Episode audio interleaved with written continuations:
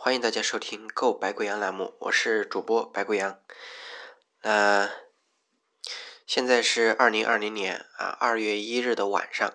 啊，我刚刚和呃从小玩到大的一个兄弟啊，一个发小啊打完电话啊，也是因为比较担心他，昨天确诊为最新的冠状病毒啊的患者。啊，不过大家也不用担心啊，因为他的身体比较好，在发烧了几天之后，现在症状已经缓解了，啊，身体没有什么大碍。呃，我在和他聊天的过程中啊，啊，感觉比较深的是他，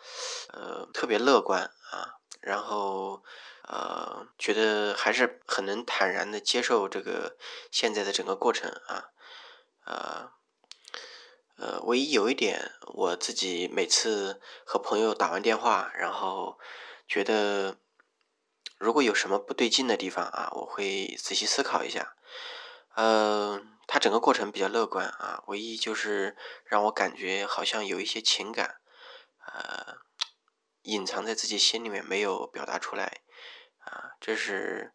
呃，我觉得他可能有所顾虑。嗯，想一想，他也是。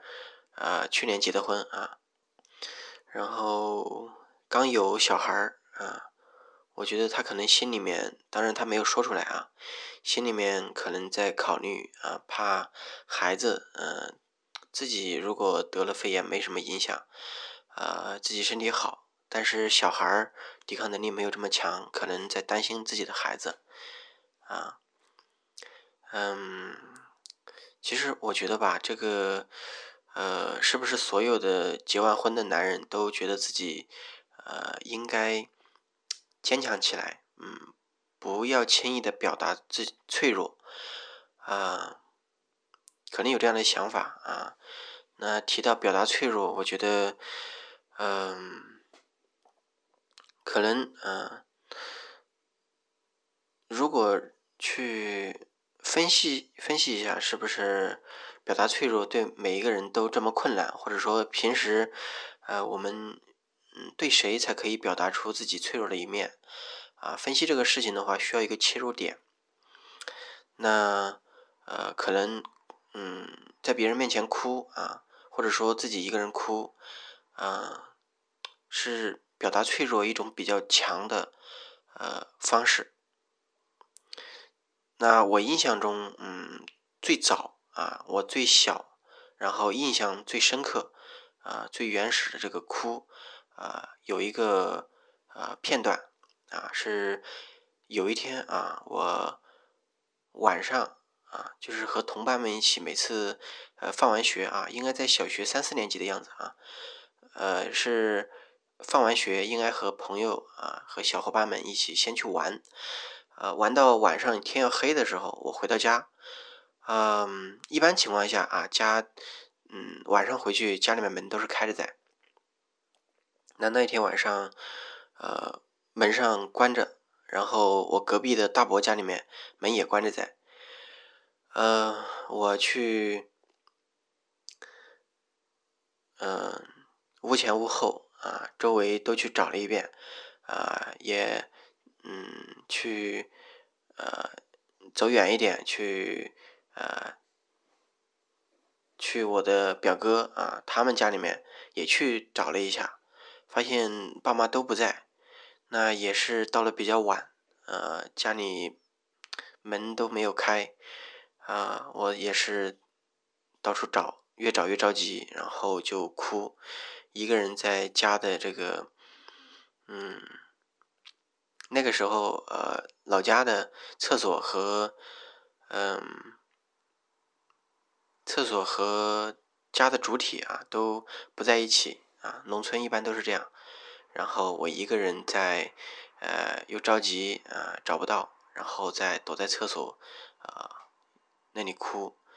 啊哭。我记得印象中哭了很久啊，但我不确定到底是哭了啊有多长时间啊。嗯，感觉哭了很久，哭的自己都有点喘不过气的那种呃感觉啊。那是我印象比较深的这个哭，啊，我似乎从小啊都啊特别害怕分离啊，如果呃家人不在身边的话，啊，我就会特别的害怕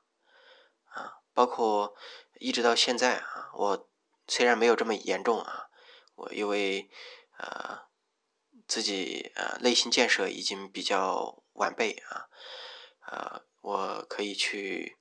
一个人去啊全国各地啊各个地方去工作过啊，各个地方去啊去旅游啊都没有关系。但是我心里面总会觉得，如果有人陪啊，会是更好的感觉。嗯，不，还是不太习惯一个人。嗯，那嗯，每次啊，我如果在别人面前谈到这个事情，啊，我就会在想啊，是不是应该跟别人啊？袒露自己的内心，啊，那自己呃是不是呃在遇到挫折的时候应该哭？嗯，遇到过这样的情况啊，因为在家里面，特别是在呃自己啊小时候会会会遇到困难会哭嘛。通常在哭的时候啊，大人给的意见啊，不管是老师啊啊，或者是呃家人呢啊。通常就，嗯，哎，有什么好哭的？啊，会这样问，啊，会这样去说，然后就告诉你，啊，你这不算什么，没有什么好哭的，啊，男人有泪不轻弹，啊，没什么，没什么哭的，都是小事，啊，他啊，不止一次啊，几乎，呃你只要哭啊，只要，呃。你自己伤心或者因为什么事儿哭的时候，啊，身边耳边都是这样的话语，啊，没什么好哭的，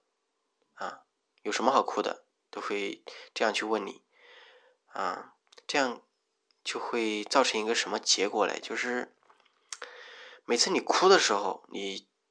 遇到困难的时候，自己有时候啊，你哪怕控制不住啊，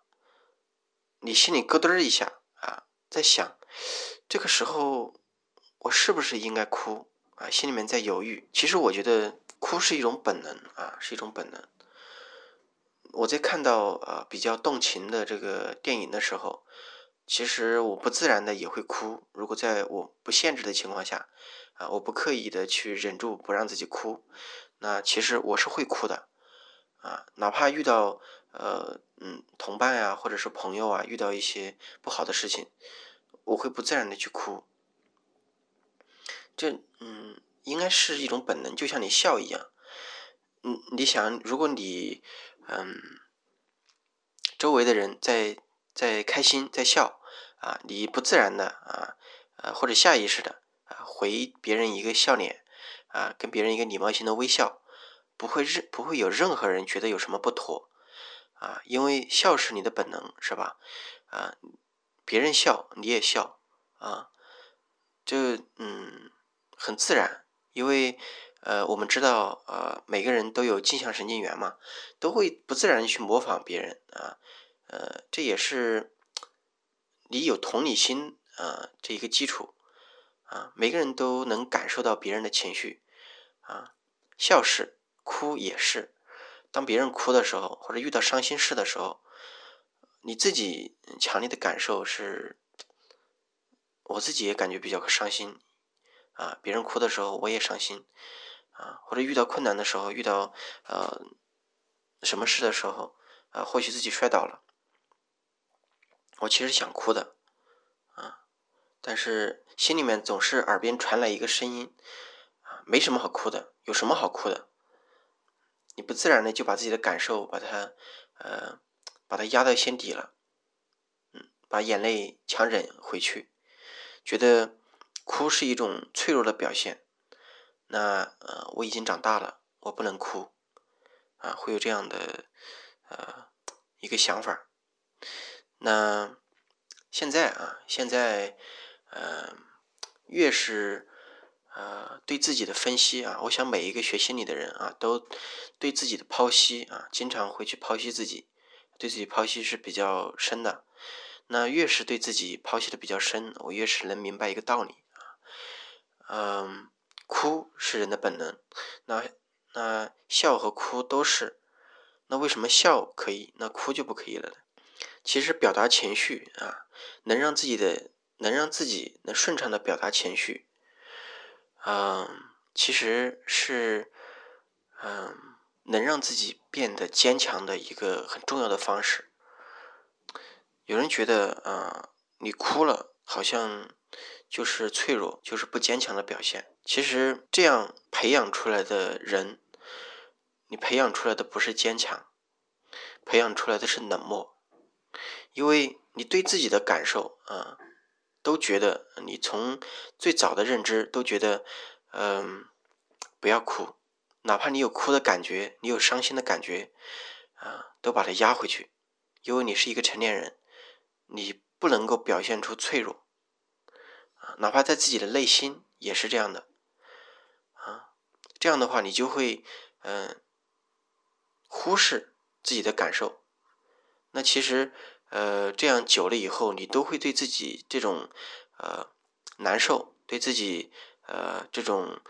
呃难受的情感啊麻木，甚至对别人有这样的情感的时候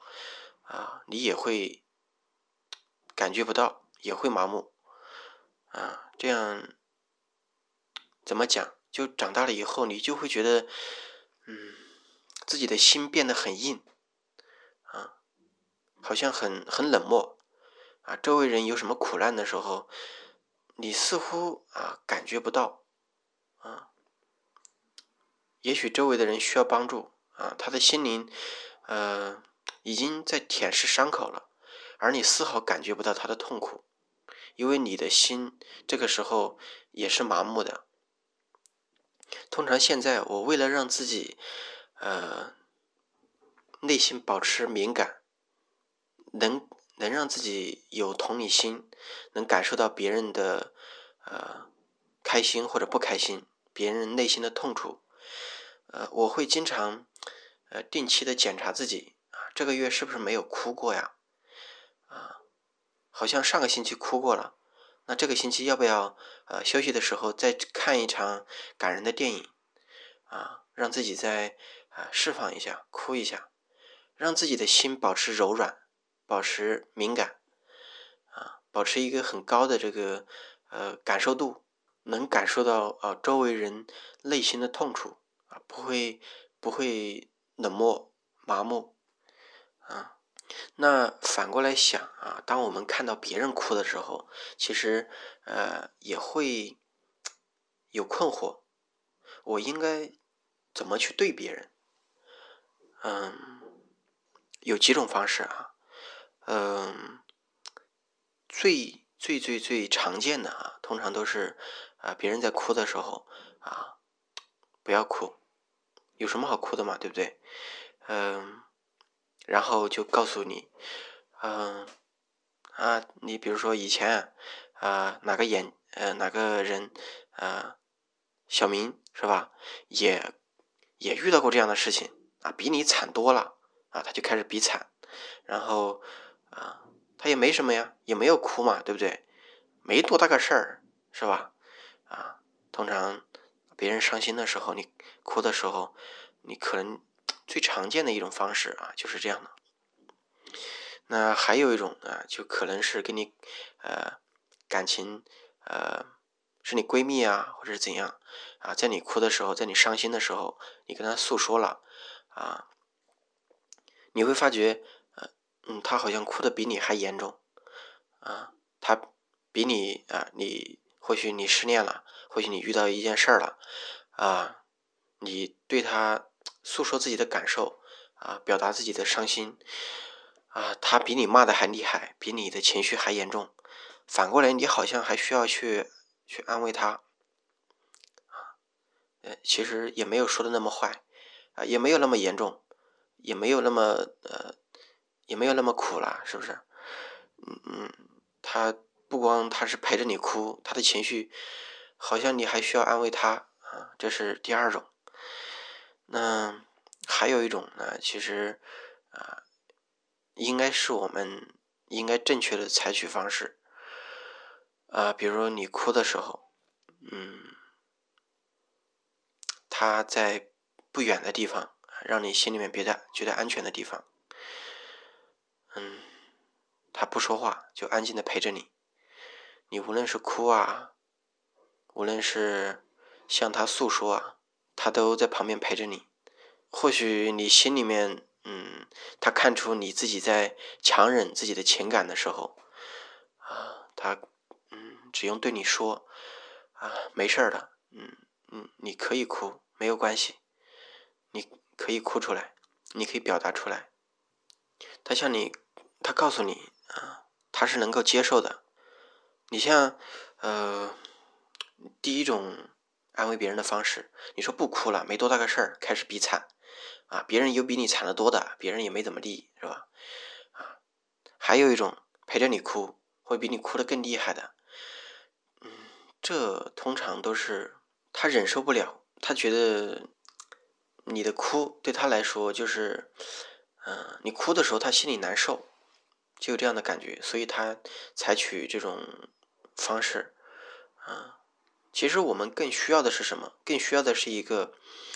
呃，人格更稳定，啊，能接纳我的情绪，啊，他不会嗯表达冷漠，啊，说你这个无所谓。啊，有更严重的也没咋地，是吧？也不会表达的太过的激进啊，歇斯底里那样的，他比你哭的还厉害，需要你去反过来安慰他。当然，你能够安慰别人，证明呃能做到这样一个，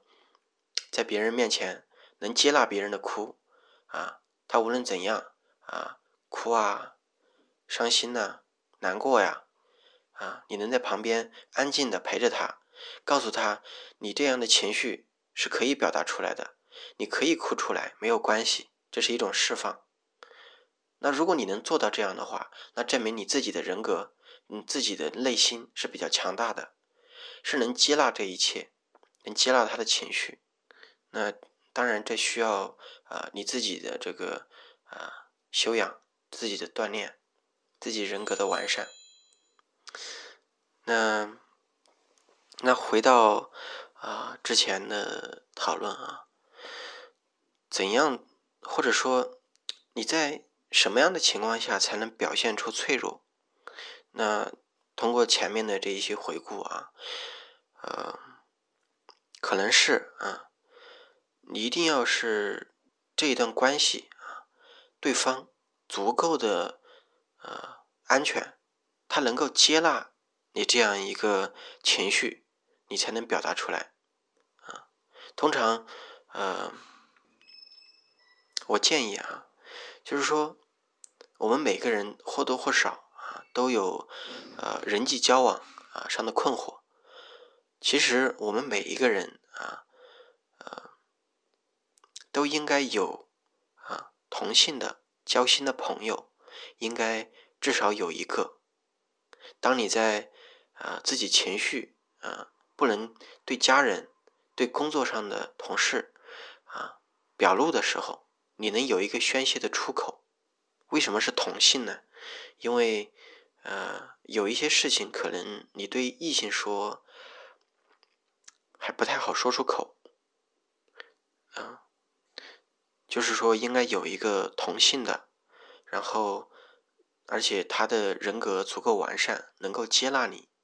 啊的这样一个交心的朋友，啊，你可以尝试着让自己的这个啊关系圈里面，啊有这样一个人，啊这样的话，呃你以后的生活，啊当你遇到遇到坎儿的时候，你能有一个宣泄的出口，能呃不至于让你一直压抑着自己的内心。而导致啊工作呀，呃家庭生活呀出现一些问题。其实还有一个反面的例子，嗯，就好像我在大学的时候，嗯，这是一个嗯不好的例子啊，因为我们每次呃会有学心理学的都有这样一个初学者都有这样一个呃习惯啊，喜欢去剖析自己身边的人，特别是在大学的时候啊。我呃喜欢把自己的这个同学把自己的同学啊叫到呃教室的后面啊，用催眠的方式啊去剖析他的内心。其实催眠有一个好处，就在于呃，当你经历过催眠之后啊，你的心里面啊是一种比较嗯放开的状态，那样呃，他总会对你吐露嗯特别多特别多的心事。啊但是之后啊，有一个问题，其实啊，你跟同学的关系啊，呃，也许都没有那么深啊，但是他对你透露了过多的东西，而且你在呃刚学心理的时候，心理学的时候，你的处理能力并没有那么强，或许说你自己没有足够的心理能量去处理这一份这个。呃，或许说是信赖吧，或许说是这一份，呃，足够的坦诚，或者说，呃，过度的这个释放，你处理不了这一份情感，那在之后呃相处的情况下，嗯，我有时候会见到那个同学，他对我透露了他很多小时候的事情，那以后在跟他相处的时候，呃呃，或许在外面呃超市买东西的时候碰到啊，或许跟呃。嗯，其他的聚会啊，碰到的时候，多多少少啊，内心会觉得有一些尴尬，因为你知道了他太多的事情，然后这一份情感你并没有心理能量去处理它，啊，然后这个处境就会变得很尴尬，因为你这个呃，你跟他的这个关系的牢固程度还没有足够啊，达到能够接纳、能够处理这一份这个坦诚，啊，足够处理他表现出来的脆弱，那。就会对这个关系有损伤，那这是一个反面的例子，啊，也就更加呃反证了啊我刚才说的，如果你想表达这个脆弱，一定是这段关系啊已经稳固到能够接纳你自己啊这个表达出来的东西，那其实呃就更加证明了啊你需要有一个啊至少有一个啊交心的朋友，当你在。心里面，心里面需要宣泄的出口的时候，啊，会有那么一个人，啊，能够接纳这一切的东西。那当然，啊，可以是知心的朋友，也可以是一个心理咨询师，啊，其实说明了他们的这样一个重要性。在古代，啊，可以是方丈，中国是这样；在外国，可以是牧师，啊，你可以向他忏悔，可以向他祷告，这是啊非常重要的一个功能。那今天的想法就分享到这里。如果大家啊有自己的这个看法，可以在评论区下方留言，啊，我会尽力的回复大家。谢谢大家收听，啊，再见。